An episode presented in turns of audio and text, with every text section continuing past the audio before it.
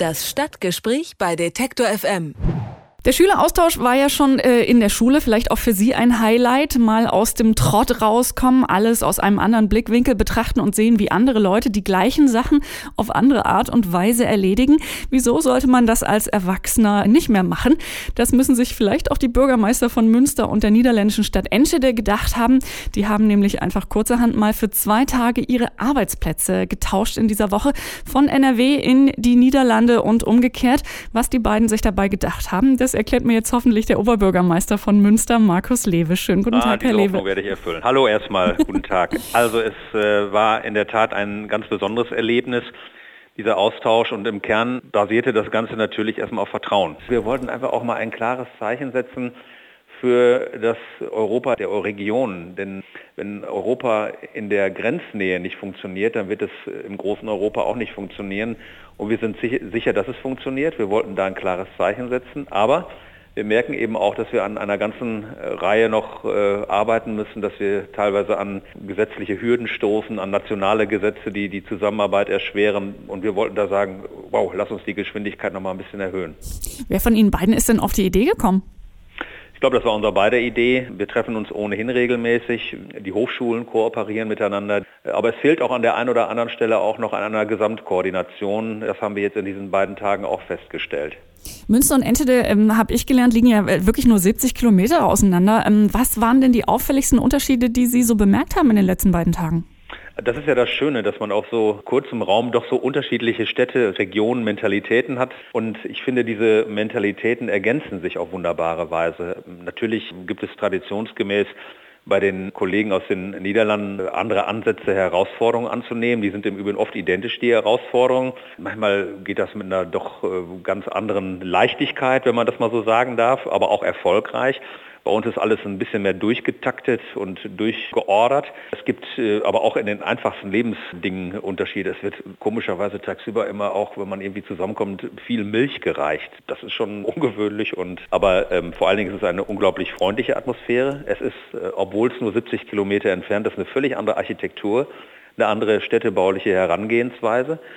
Und ich erlebe in Enschede natürlich auch ein wahnsinniges Kreativitätspotenzial, was sich sehr positiv auf Start-up-Unternehmen auswirkt. Und jetzt merkt man, dass von unten heraus wieder ganz neue, wahnsinnskreative äh, junge Leute kooperieren mit den Hochschulen, mit Start-upern zusammen, mit entsprechenden äh, Coworking und anderen Dingen. Und da können wir auch eine Menge von lernen. Sie haben ähm, gerade gesagt, dass es ähm, äh, trotz aller Unterschiede vielleicht auch und der Milch durchaus auch sehr ähnliche Herausforderungen gibt. Wo haben Sie denn Gemeinsamkeiten konkret entdeckt?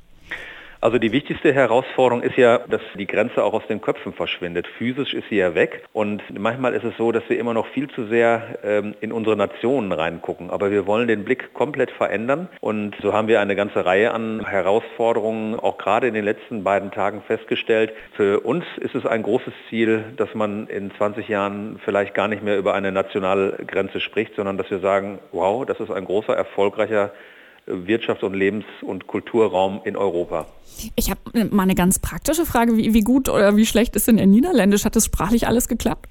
Das ist einer der größten Mängel, die ich mir selber ankreiden muss, dass mein Niederländisch sehr unzureichend ist. Ich begrüße meistens in Niederländisch und äh, biete dann an, in Englisch weiterzusprechen. Höflicherweise sprechen die meisten mit mir Deutsch und ich würde mal behaupten, dass 99 Prozent der Einwohnerinnen und Einwohner von Twente ohnehin Deutsch sprechen. Aber es gebietet einfach die Höflichkeit, deutlich zu machen, dass das nicht selbstverständlich ist und es gibt auch eine interessante Kommunikation, auf die wir uns gut einigen können.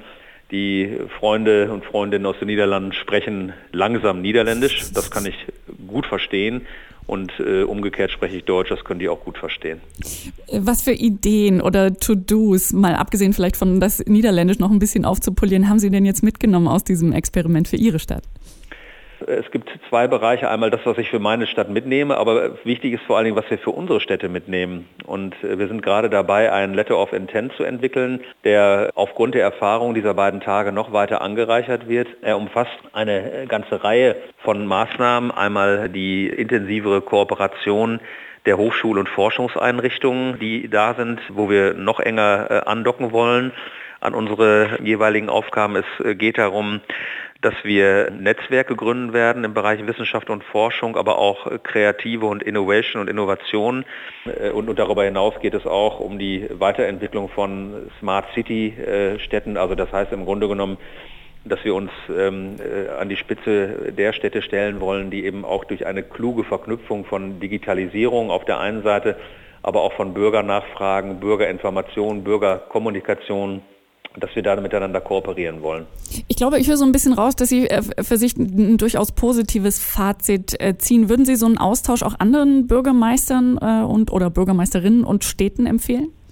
In einer Zeit, in der Europa leider von politischen Vereinfachern an einigen Stellen in Frage gestellt wird, ist es umso wichtiger, auch mit solchen Partnerschaften zwei Dinge zu verknüpfen. Einmal inhaltlich natürlich, so wie wir das gemacht haben, aber auch symbolisch deutlich zu machen, dass jeweils die Städte in den anderen Nationen die gleichen Herausforderungen haben und dass es für unsere Generation und auch hoffentlich für die kommenden Generationen ein Riesenglück ist, mit Europa in Frieden und Freiheit leben zu können und etwas hier wahrnehmen zu können, was uns viel, viel, viel mehr Segen und Glück einbringt und auch Zukunft, als wenn wir uns von dieser europäischen Idee verabschieden würden.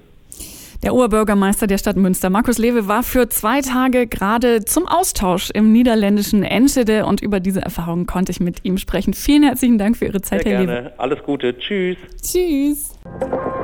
Das Stadtgespräch bei Detektor FM.